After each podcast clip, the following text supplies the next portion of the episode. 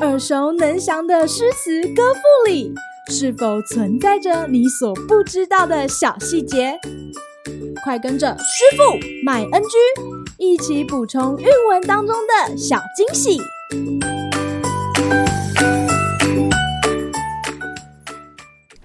大家好，欢迎来到今天的师傅麦恩居。今天要和大家介绍高适的《别董大二首》其一。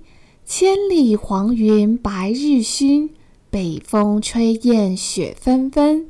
莫愁前路无知己，天下谁人不识君。其二，六合飘摇思自怜，一离经络十余年。丈夫贫贱应未足，今日相逢无酒钱。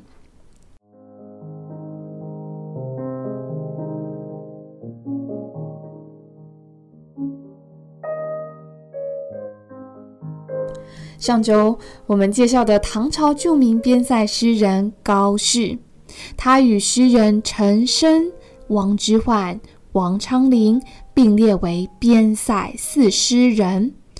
但是他的作品并不局限于边塞诗，例如这两首送别朋友的作品，就流露出即便将离别仍充满豪情的旷达风骨。经过多年的漂泊与考试落地的高适，一直没有放弃对百姓士族的关心，不拘泥陈规的作风，也得到《旧唐书》当中以安危为己任，识人之达者为士而已的评价。安史之乱爆发之后，他终于受到玄宗皇帝的重用。成为此一时期的诗人当中唯一跻身达官显要的人。今日 NG 点，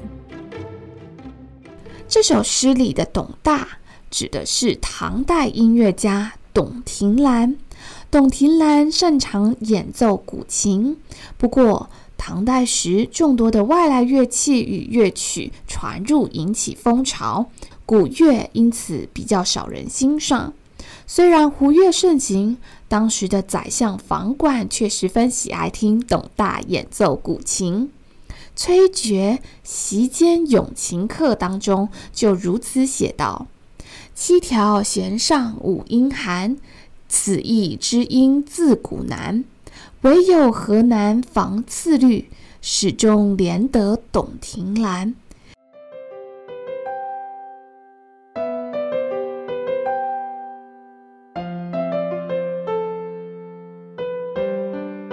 高适与董庭兰两人短暂相逢，又将各自踏上下一段人生旅程。当时还未受到重用的高适，有感于董庭兰的才华，却不得志的遭遇，因此在送别诗中，一方面是感慨离别，另一方面也将对自己身世的自怜投射到诗作当中。尽管有挫败与抑郁的色彩。这首诗中也表现出一种不甘于命运、对未来充满斗志的正能量。尤其第一句诗中的末二句，令人联想到与王勃“送杜少府之任蜀州所咏，海内存知己，天涯若比邻”。两首诗都在送别时刻激发充满期许、自信的情感，对未来的希望取代离别的伤感。好啦，今天的师傅卖 NG 就到此结束，我们下回再见喽，拜拜！感谢收听今天的师傅卖 NG，想要了解更多有关韵文的趣味知识，请记得按下订阅键，follow 我们，让你的诗词歌赋不 NG。